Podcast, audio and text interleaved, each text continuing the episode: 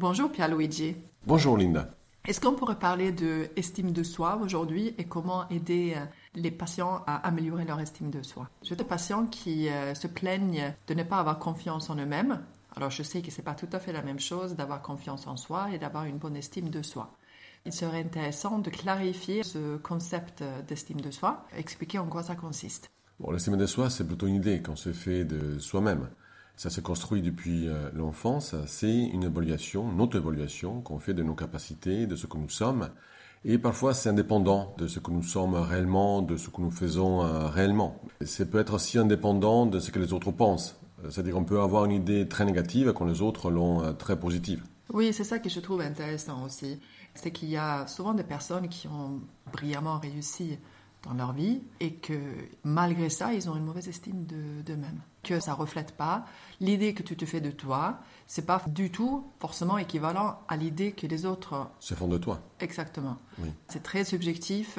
Il faut faire attention à, à comment on se perçoit, l'idée qu'on se fait de soi-même, surtout si elle est négative, parce qu'elle peut avoir des répercussions sur notre fonctionnement et, notre euh, santé euh, mentale aussi. Hein. Oui, l'estime de soi peut avoir euh, effectivement une répercussion sur notre bien-être. Une estime de soi basse est présente dans beaucoup de pathologies, dans la dépression en particulier, dans l'anxiété, dans les troubles alimentaires, dans euh, les addictions. On a souvent des patients, des personnes qui ont une mauvaise estime d'elles-mêmes et se pensent de manière très négative. Oui, c'est souvent euh, ce qu'on retrouve dans les troubles mentaux. Je pense que c'est un peu une faible estime de soi. C'est euh, transdiagnostique. Ça augmente la vulnérabilité à certaines maladies. En fait, quand il y a une souffrance euh, psychologique, souvent la personne a tendance à culpabiliser parce qu'elle souffre, et du coup, ça, ça entame euh, l'estime de soi. On s'en veut de souffrir, on s'en veut de ne pas être capable de faire certaines choses, ce qui est le, souvent le cas. Ça va venir affaiblir euh, l'estime de, l'estime de soi. L'estime de soi, c'est une variable qui est très importante en, en psychothérapie. Elle s'est construite dans le temps. Oui, les premières relations de l'enfant vont quelque part, euh, comment dire, contribuer à l'estime de soi. Que si il grandit dans un euh, foyer, dans, avec des parents qui sont bienveillants, euh, qu'il aime inconditionnellement, il va déjà avoir un, un, amour de soi, une acceptation de soi, une bienveillance envers lui-même. L'estime de soi se construit dans la relation avec les parents. L'enfant apprend que ses comportements sont bons, qu'il est bon dans certaines euh, situations. Les parents valorisent l'enfant. Donc l'enfant euh, apprend aussi à se dire qu'il est bon, qu'il est capable de faire les choses. Si les parents exagèrent, ont des attentes très élevées, sont très exigeants par rapport euh, aux réussites de l'enfant, et ils vont souvent dire à l'enfant qu'il n'y arrive pas, qu'il n'est pas capable, qui n'est pas à la hauteur. donc l'enfant mémorise aussi ses échecs, il mémorise aussi ce type d'étiquette. Son comportement n'est pas bon, il n'est pas bon. Donc il faut euh, certes valoriser l'enfant, il faut mettre aussi des limites à l'enfant, mais surtout il faut valoriser l'enfant.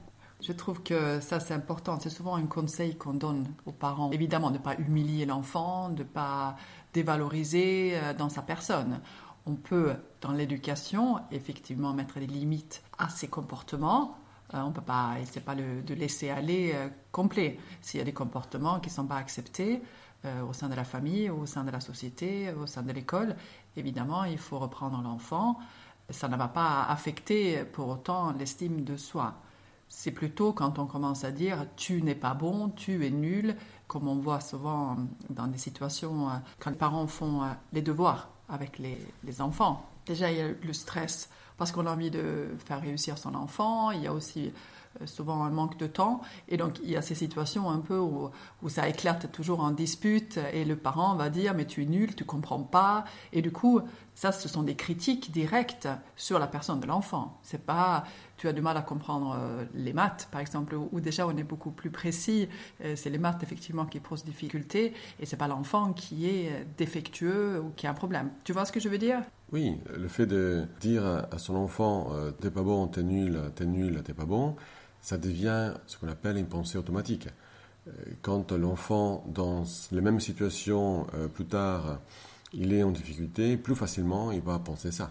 J'ai eu des patients euh, adultes, par exemple, qui devaient remplir des questionnaires et que euh, le fait de remplir des questionnaires, ça leur rappelait d'être l'après-midi avec leurs parents, beaucoup d'années plus tôt, Et ils avaient un peu ces idées-là, je suis nul, incapable, bon à rien.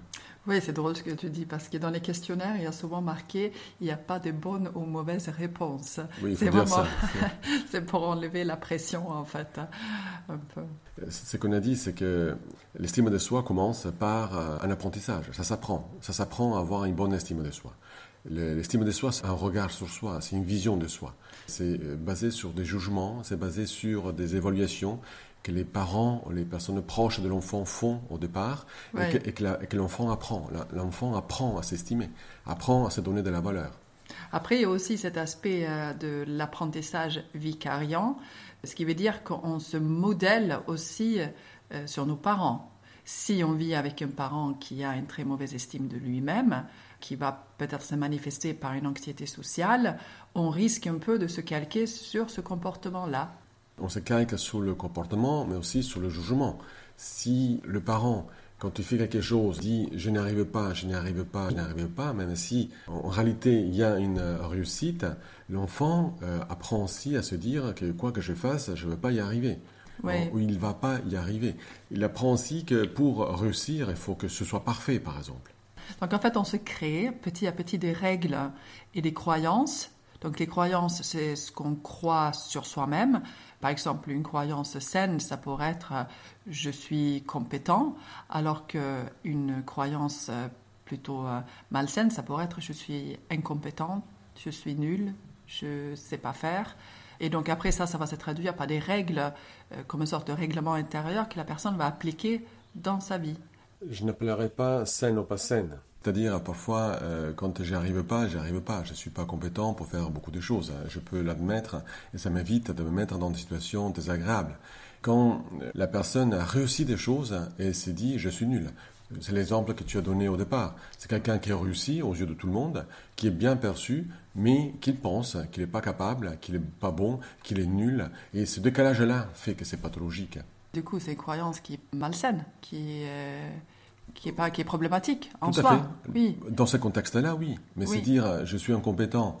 Quand euh, je dois opérer euh, quelqu'un, ça m'évite de me, de, me, lancer dans des actions euh, d'opération chirurgicale que je ne sais pas faire, par exemple. Oui, si tu veux. Mais là, on n'est pas non plus dans un contexte où on parle de oui, qui est problématique pour l'estime de soi. Si on commence à opérer les gens librement parce qu'on croit beaucoup en nous, ça devient problématique, mais d'une autre manière.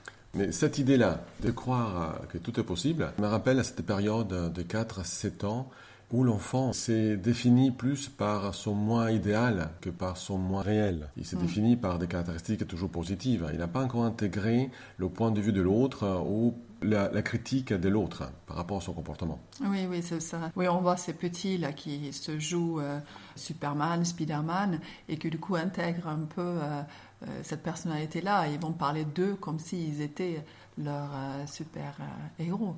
Après, ça va s'arrêter. Oui, heureusement. Pour certains, ça s'arrête jamais.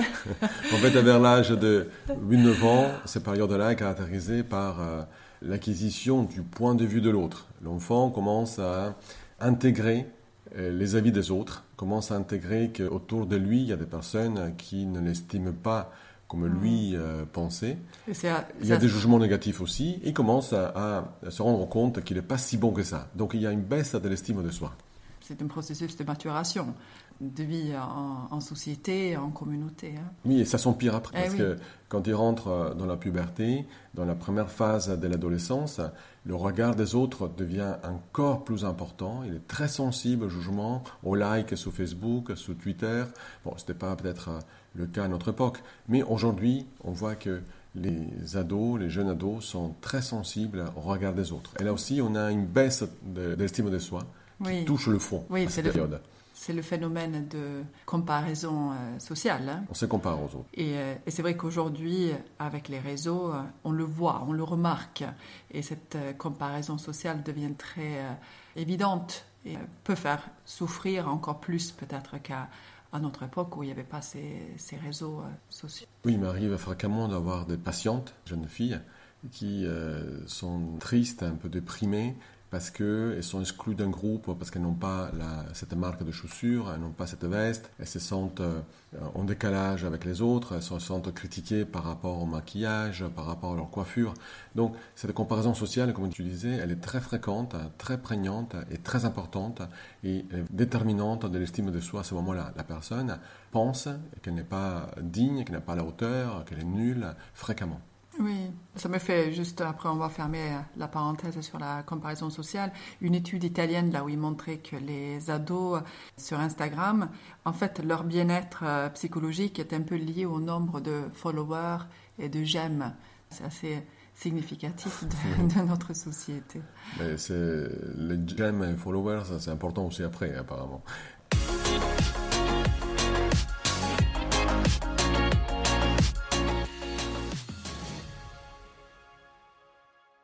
Après avoir touché le fond pendant cette puberté, ça remonte parce que l'enfant acquiert une certaine autonomie, choisit ses activités, choisit davantage ses amis, quitte la, famille.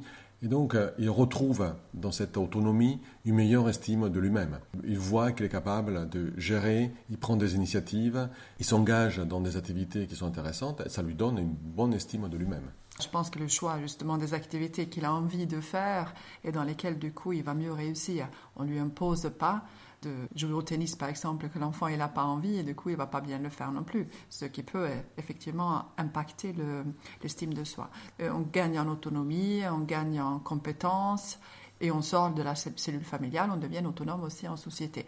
C'est l'impact de l'estime de soi. Oui, voilà, on a une bonne estime de soi à cet âge-là, on peut dire. Et après, ça continue. En psychologie, on a des théories sur le rôle social. Donc, le fait de euh, devenir euh, un couple, de construire un couple, de construire une cellule familiale, travailler, faire partie d'une association, ce sont des rôles qui sont socialement euh, acceptés, souhaitables. On a un rôle dans la société. Et là aussi, ça donne encore plus une bonne estime de soi, parce que le regard aussi des autres influence l'estime de soi. Et l'approbation sociale influence l'estime de soi. Jusqu'à où euh, ça monte l'estime de soi? On a vu que à travers euh, l'âge, il y a des différents rôles sociaux que chacun euh, remplit. Et les études montrent que quand on est dans la période de la vieillesse, on perd quelques capacités cognitives et les personnes se sentent un peu diminuées par rapport à cette perte. Et donc, il y a une baisse de l'estime de soi. Mais les études ne sont pas toutes univoques par rapport à euh, ce constat de baisse et d'autres montrent en fait que ça se maintient. Mais peut-être, au-delà de tous ces âges, est-ce que tu pourrais, toi qui as beaucoup de patients qui ont une mauvaise estime d'eux-mêmes, dire à, nos auditeurs, me dire aussi, euh, Qu'est-ce qu'ils se disent à ces patients quand euh, ils pensent pas bien d'eux, quand ils ont une mauvaise estime d'eux-mêmes? Alors l'estime de soi, une, faible estime de soi se manifeste par euh, beaucoup de croyances négatives en ce qui euh, les concerne. Elle peut se révéler dans plein de situations différentes. Par exemple, ça peut être euh, quelqu'un qui doit présenter un travail devant plusieurs personnes à, à son bureau, un dossier qu'il a fait, et il va avoir beaucoup d'anxiété pour faire ça, il va se remettre en question, il va penser qu'il va faire un mauvais travail une mauvaise présentation, il va aussi penser que les autres vont l'évaluer négativement, qu'ils vont penser qu'il est nul. Tout ça ensemble, ça fait que cette personne a beaucoup d'anxiété. Et euh, aussi, une fois qu'il a présenté son travail, peu importe comment ça s'est passé, il risque de revenir, de s'autocritiquer et de s'évaluer euh, négativement. Du coup, ça va encore impacter l'estime de soi négativement, accompagné, associé avec beaucoup de honte. Il a honte de ce qu'il a fait. D'accord. Donc, ce sont euh, beaucoup de pensées automatiques en fait dans cette évaluation euh, de soi. Il y a des situations qui activent des pensées automatiques, c'est ça? Complètement, complètement. Donc les, les, pensées automatiques, ce sont des pensées qu'on a dans la situation. Elles émanent en fait de, nos croyances hein, qu'on a en ce qui nous concerne. Donc si cette personne, par exemple, a une croyance qui est très ancrée, euh, où euh, elle se dit je suis incompétente dans la situation là qu'on vient d'évoquer, va, va se dire je ne sais pas faire mon travail, je ne sais pas faire une bonne présentation. Oui, je ne veux pas y arriver. Voilà, Ils toutes vont ces dire que je suis ridicule. Exactement. La personne subit ces pensées-là. Quand elle est dans des situations où elle a souvent pensé qu'elle n'allait pas y arriver, elle va penser la même chose. Plus on pense qu'on ne va pas y arriver, plus dans les situations de performance, on pense qu'on ne va pas y arriver. La personne subit aussi ces pensées-là. Mais qu'est-ce qu'on peut faire alors euh, pour aider ces personnes à améliorer leur estime de soi? Qu'est-ce que tu ferais? Alors la, première chose, c'est justement d'éduquer le patient, de, de, bien pointer cet enchaînement de, de pensées automatiques qui se présente dans la situation. Tout le monde n'en est pas conscient. On n'est pas, on pas conscient de, forcément de ce qui nous passe par la tête. Hein. Donc euh, c'est de pointer... Identifier en fait, identifier, les pensées. Identifier ces pensées-là. Et après, on va faire un travail qu'on appelle euh, en TCC euh, restructuration cognitive. En quoi ça consiste? Ça consiste à questionner ses pensées, la validité de ses pensées et l'utilité de ses pensées. Et après, proposer des pensées alternatives. Alors, prenons un exemple. Je suis euh, quelqu'un qui est dans un groupe de travail, au travail. Je dois parler devant d'autres personnes, je dois faire un speech, et euh, je me dis, je ne veux pas y arriver, ils vont penser que je suis nul. Comment est-ce que je devrais travailler par rapport à cette pensée-là euh, Je suis nul. Donc, tout d'abord, on peut se poser la question est-ce qu'elle est valide, cette, cette pensée? Quelles sont les preuves pour et les preuves euh, contre? C'est-à-dire, quand je pense que je suis nul, je dois chercher des faits, des exemples, euh, enfin des preuves concrètes qui confirment cette pensée-là, qui valide cette pensée. Exactement. Et donc, quand on pose cette question au patient, ben, il se rend compte que finalement, il n'y a pas beaucoup d'évidence, il n'y a pas beaucoup de preuves qui montrent que la pensée, elle est euh, vraie. On peut dire qu'elle n'est pas valide, on peut dire qu'il y a une distorsion aussi sur la prédiction. On dit que je vais faire une mauvaise présentation. Ben, en fait, on n'en sait rien. On ne sait rien comment on va faire cette présentation. J'imagine que quand on pense qu'on n'y arrive pas, on devient anxieux. Et s'il y a une mauvaise présentation, c'est aussi l'effet de l'anxiété. En fait, c'est la peur de ne pas faire qui me rend anxieux et qui rend ma performance euh, mon exposé un peu plus compliquée. Je fais tout moi-même, en fait. Exactement. Donc, ce qui est, associé à ces pensées euh, automatiques négatives, il y a les émotions négatives. Ah, j'imagine, si je pense que je suis nul. Exactement. Donc si on pense qu'on est nul, mais qu'est-ce qui va être associé? Ben, Une forte anxiété. Et du coup, euh, après, il peut y avoir aussi la tristesse qui vient. On est triste d'être nul, de ne pas y arriver. Est-ce qu'il y a d'autres techniques? Est-ce qu'il y a d'autres choses que je peux faire? On peut aussi se poser la question en quoi elle est utile cette pensée. Est-ce que c'est utile de se dire que je suis nul avant de faire une présentation? Je pense que ça donne plutôt beaucoup d'anxiété, comme on a dit euh, tout à l'heure. Complètement, euh, me dire que je suis nul ne me sert pas grand-chose à, ce moment-là. C'est un peu comme euh, avoir peur dans l'avion de s'écraser. On est dans l'avion, avoir peur de s'écraser, d'avoir un accident, ça ne sert plus à rien. Exactement, mais ce n'est pas utile d'avoir ce genre de pensée et c'est là-dessus où on va travailler. Puisqu'elle n'est pas utile, est-ce qu'on ne peut pas la remplacer? Est-ce qu'on ne peut pas l'assouplir? Et on va, on va travailler dans ce sens-là. Et après aussi de voir qu'est-ce qui fait cette personne, quel est le comportement qu'il va mettre en œuvre suite à, à, cette, à ces enchaînements de, de pensées émotions.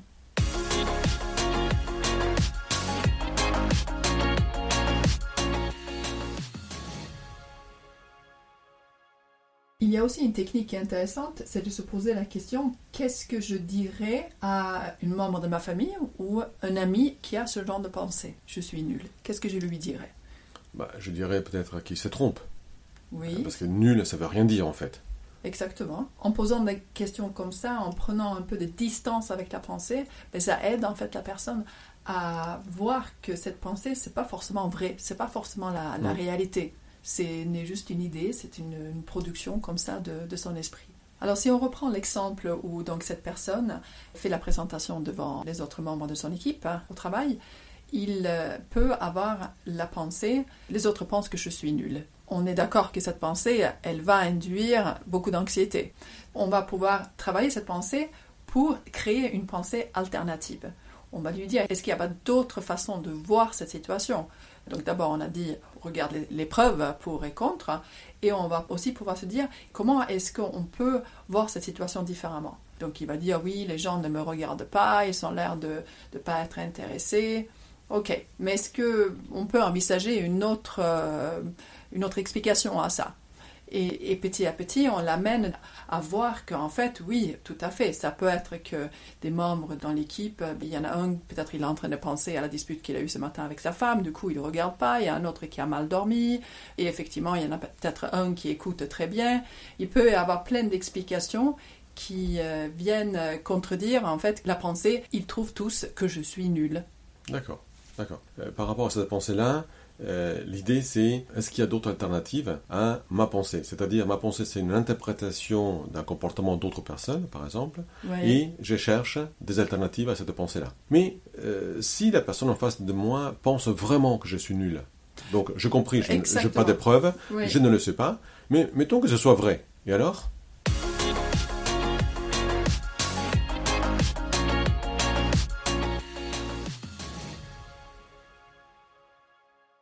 Si c'est vrai, alors qu'est-ce qu'on en fait? On ne peut pas contrôler l'autre, donc éventuellement on peut essayer d'accepter.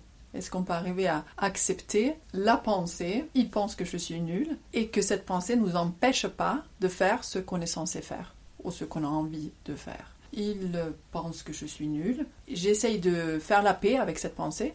J'essaye de l'accepter et de ne pas me battre avec. Je reconnais que l'autre a le droit de penser que je suis nul, On peut dire ça je peux accepter qu'il puisse le penser parce que je ne peux pas contrôler sa pensée.